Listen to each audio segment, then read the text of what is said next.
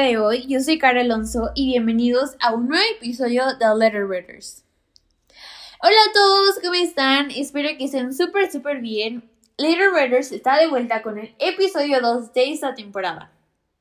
Así que recordando un poquito el episodio pasado, y por cierto, si no lo han escuchado, vayan a escucharlo. Hablamos sobre el respeto. Ese fue el valor del episodio pasado. Y el valor de este episodio es la empatía. ¿Ustedes saben lo que es la empatía? Bueno, por si no, la empatía es la capacidad para ponerse en el lugar de otro y comprender lo que siente o piensa sin que sea necesario que lo exprese directamente, haciendo que la comunicación sea respetuosa con el otro, entendiendo sus vivencias, emociones y opiniones.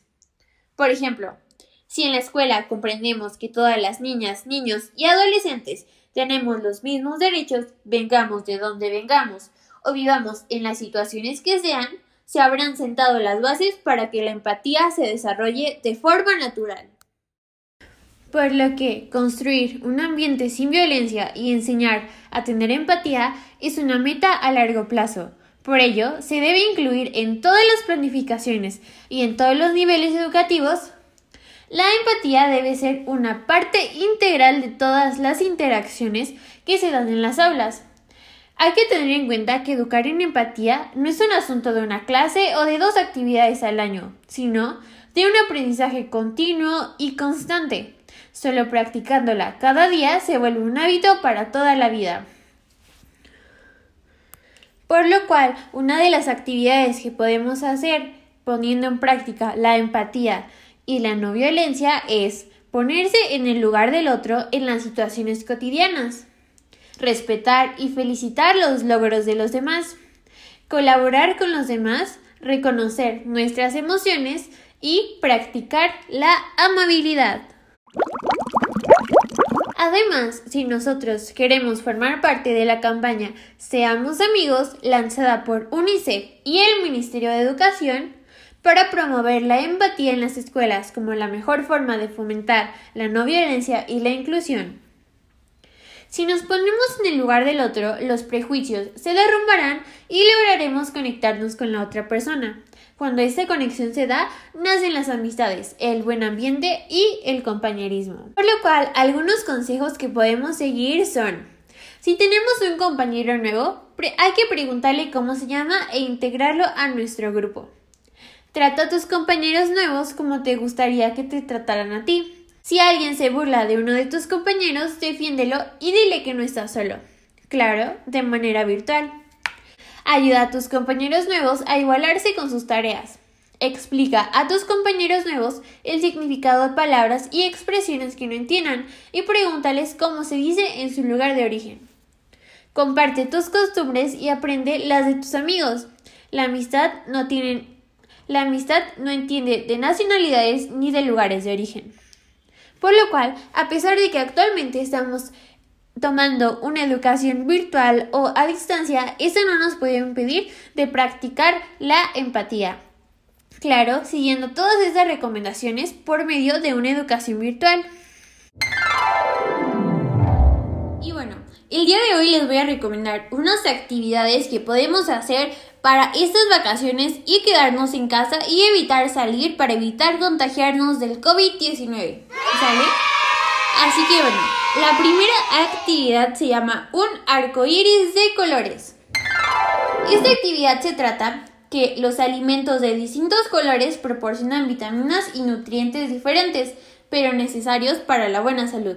Por ejemplo, los alimentos verdes son buenos para que los ojos, dientes y huesos sean muy fuertes. Los alimentos azules y morados ayudan a la memoria y fortalecen el cerebro. Los alimentos blancos son buenos para el corazón. Los alimentos amarillos y naranjas son buenos para el corazón y los ojos y ayudan a combatir los gérmenes. Y los alimentos rojos son buenos para el corazón y para la memoria. Ustedes pueden explorar juntos los alimentos naturales que tengan en casa y organícenlos por colores para formar un arco iris. Hablen sobre los beneficios que traen los alimentos de cada color y piensen en un plato que integre la mayor cantidad de colores. La segunda actividad se llama Conocer nuestras emociones es el primer paso para manejarlas. Así que para esta actividad nos va a ayudar a los más pequeños a reconocer cómo las emociones se manifiestan en nuestras expresiones faciales jugando mímica de emociones. Juntos es muy fácil. Empieza haciendo una expresión facial que muestre una emoción, por ejemplo, feliz, triste, emocionado o enojado. Puedes moverte imitando gestos, por ejemplo, si la emoción es tristeza, puedes bajar tus hombros y poner tus manos sobre tus ojos como si estuvieras llorando. Y ustedes deberán adivinar qué expresión se trata y luego podrán intercambiar los roles para jugar varias rondas. Y por último, la última actividad se llama Lava bien tus manos.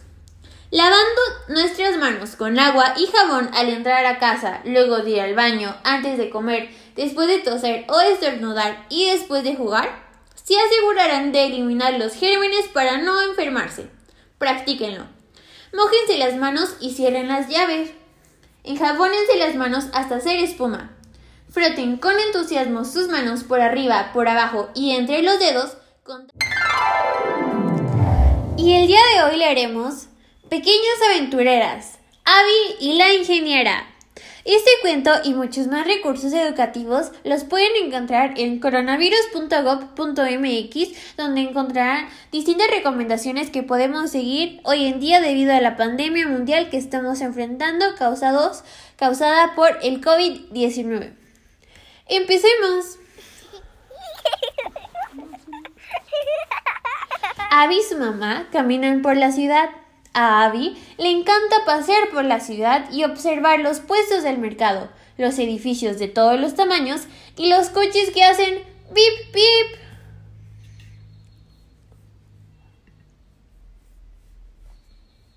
Abby ve un enorme edificio en construcción. Ahí, una mujer con un casco amarillo le muestra unos papeles largos a uno de los trabajadores. Esa mujer es una ingeniera, dice su mamá. ¡Oh! ¿Y qué hace una ingeniera? Pregunta Abby. Vamos a averiguar, responde su mamá. Abby se acerca a hablar con la ingeniera. Los ingenieros hacemos construcciones resistentes y seguras que ayuden a la gente a vivir mejor, explica la ingeniera María. Ahora estamos revisando estos planos del edificio, continúa María. ¿Qué son planos? pregunta Abby. Los planos son como un gran mapa que nos ayudan a entender con dibujos lo que estamos construyendo. Antes de construir, necesitamos tener un plan, explica María. ¡Qué curioso! Yo también hago dibujos de mis edificios favoritos de la ciudad, agrega Abby. Abby observa los edificios cercanos. Los ingenieros construimos muchas cosas, Abby. Además de edificios, construimos puentes, caminos, máquinas y mucho de lo que ves a tu alrededor, explica María. Abby se imagina siendo una gran ingeniera en la ciudad. Los ingenieros hacemos puentes para que las personas podamos cruzar de un lugar a otro. Con un puente, tus amigos que viven del otro lado te pueden visitar más fácilmente y de manera segura, afirma María. Los ingenieros también construimos túneles, como los que se usan para el metro en las grandes ciudades. Gracias a estos túneles se puede viajar en metro y recorrer largas distancias con mayor rapidez, continúa María.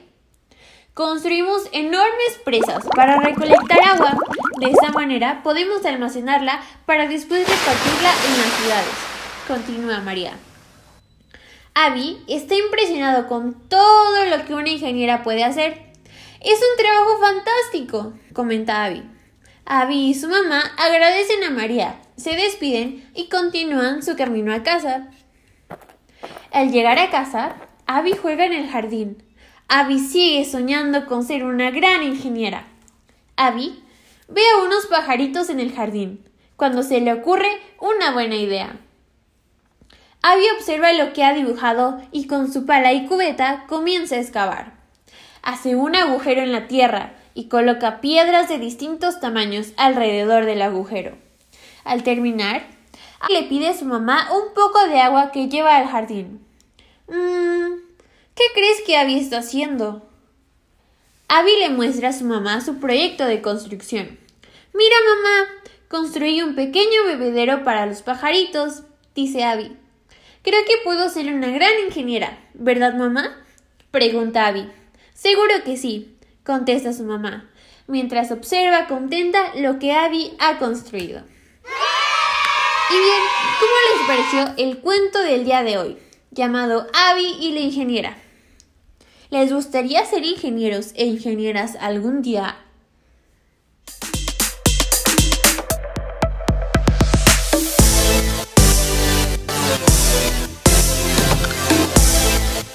Las maravillosas aventuras de Axel. El carro con tres llantas. Eras una vez un carro que tenía cuatro llantas, solo que un día hizo una carrera y se quedó con tres. Jugó al mecánico y quedó diferente porque era rojo y lo pintaron de azul. Luego era más lento cuando iba a las carreras, pero más, más lento. Y cada vez perdía. Y era último lugar cada vez. Y entonces, un día que encontró su llanta y se la pusieron y se fue y fue el primero en pasar, fue el primero en llegar a la meta porque le pusieron propulsores. Fin. En esta ocasión, Axel nos va a compartir su experiencia en Little Readers. Axel, ¿cómo te has sentido en Little Readers? Pues bien, porque me, me gustaría que los niños aprendieran todo lo bueno que se hace en la vida. Muy bien, Axel. Como sabemos, uno tiene que aprovechar nuestras oportunidades y estudiar. Y bueno, Axel, ¿qué has, qué has aprendido en Little Readers? Que hay que hacer las cosas que nos digan y nuestras responsabilidades y todos los días pararnos temprano para desayunar y ir a clases. muy bien. ¿Y qué opinas del libro que leíste la semana pasada, llamado La receta perfecta? Pues me pareció bien para que los niños aprendan a cocinar cuando sean grandes de la receta.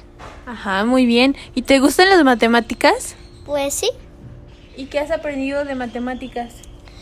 Pues a escribir, contar, leer, sumar y muchas cosas más. Muy bien, Axel. ¿Y una última cosa que le quisieras decir a todos los que te están escuchando? Pues que todos los días se deben que portar bien y, y, seguir las instrucciones que les mandan hacer y sus responsabilidades a cada hora que les mandaron hacer. Y también ponerse cubrebocas para cuando se sale y respetar a las personas que nos ayudan, que nos ayudan y que nos protegen. Muy bien, gracias Axel.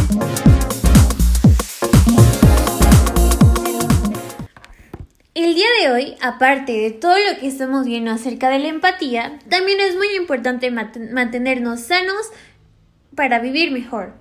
Es por eso que algunas de las recomendaciones que podemos seguir para alimentarnos mejor y correctamente son comer en familia. Las comidas en familia pueden ser divertidas para todos. ¿Y a quién no le gusta divertirse? Comer alimentos nutritivos juntos como familia ayuda a desarrollar actitudes saludables sobre la comida y la alimentación. Compartir una buena comida puede hacer que la disfruten mucho más. La buena compañía y algo de diversión pueden volver delicioso cualquier platillo. Comer juntos es una buena manera de ponerse al día con lo que le ha pasado a cada uno durante el día, sus ideas, pensamientos y emociones. Como por ejemplo, podemos hacer muchas comidas muy deliciosas con proteínas, dulces y, lácteos bajos en grasa. La segunda recomendación es comer alimentos y platillos saludables. La comida es el combustible que le da al cuerpo la energía para crecer y hacer cosas. es importante comer muchos tipos distintos de alimentos saludables. Cuando escogemos alimentos de los distintos grupos alimenticios, nos aseguramos de que nuestro cuerpo está recibiendo todo lo que necesita para crecer fuerte y saludable. Hay mucho de dónde elegir, como las frutas, los carbohidratos, como el pan, la pasta y la sopa, y los vegetales, como las zanahorias o el brócoli. Hagan elecciones saludables, como comer pan integral y pollo, pescado y otras carnes bajas en grasa. Elijan bebidas que sean buenas para ustedes en cualquier momento, como agua o leche, en lugar de bebidas azucaradas. También es muy importante aprender a diferenciar entre alimentos para todos los días y alimentos para de vez en cuando. Los alimentos para todos los días son alimentos que son buenos y saludables para comer todo el tiempo. Los alimentos para de una vez en cuando son alimentos que está bien comer solo algunas veces, un poco cada vez. Podrían ser las papas, las galletas y los pasteles y dulces. La tercera recomendación es cocinen juntos. Cocinar puede ser muy divertido. Es una buena manera de pasar tiempo juntos y de aprender cómo manejar los alimentos y hacer una comida o merienda. No hay nada más divertido que compartir la comida que han ayudado a preparar con sus amigos y familia. Y bueno, eso fue todo por el episodio del día de hoy. Espero que les haya gustado muchísimo este segundo episodio. Nos veremos la próxima semana con un nuevo episodio con muchas sorpresas más. Espero que les haya gustado muchísimo el contenido y las nuevas secciones que incluimos en el podcast. Así que no olviden seguirnos, darle like. y también es muy importante recordar que aún seguimos en una pandemia mundial, lo cual, aunque a pesar de que estamos en vacaciones, es muy importante quedarnos en casa y ser responsables para detener el contagio por COVID-19. ¿Sale? No olviden usar cubrebocas, lavarse las manos y guardar todas las medidas necesarias para prevenir esta enfermedad. Soy Gary Alonso, esto fue Letter Readers y hasta la próxima.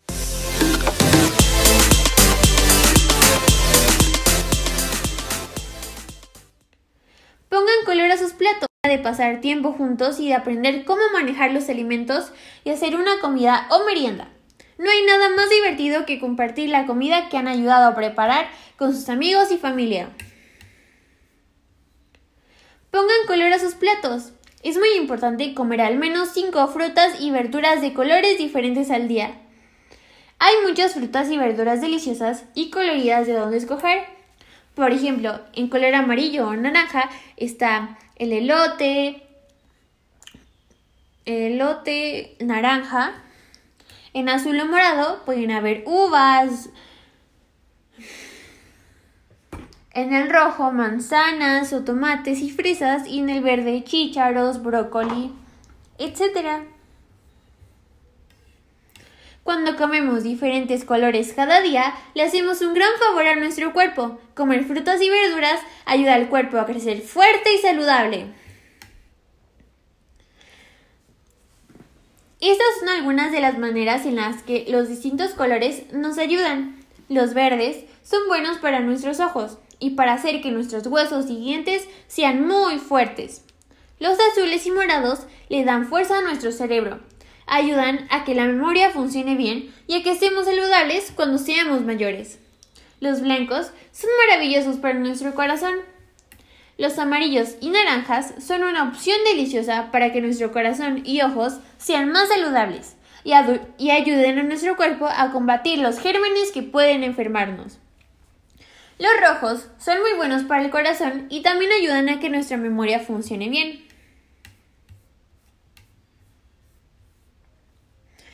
Disfruten la comida y escuchen sus, y escuchen sus cuerpos. Tomen bocados pequeños y mastiquen bien para que saboren. Olfaten y disfruten realmente la textura de lo que están comiendo. Es suave, crujiente, dulce, salado. Coman lentamente, porque el estómago se demora un poco en saber cuándo está lleno. De esta manera no comerán más ni menos de lo que necesitan.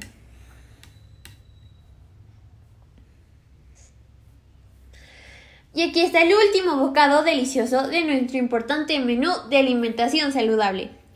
Coman un desayuno saludable todos los días. El desayuno es la primera comida del día. le da a nuestro cuerpo y nuestra mente la energía para darle el mejor comienzo a nuestro día lleno de actividades. Es importante asegurarnos de que nuestro desayuno es balanceado. Por ejemplo, podemos comer huevos con una rebanada de pan integral o cereal con leche y un plátano. Un desayuno saludable es el primer paso para un día de comida saludable.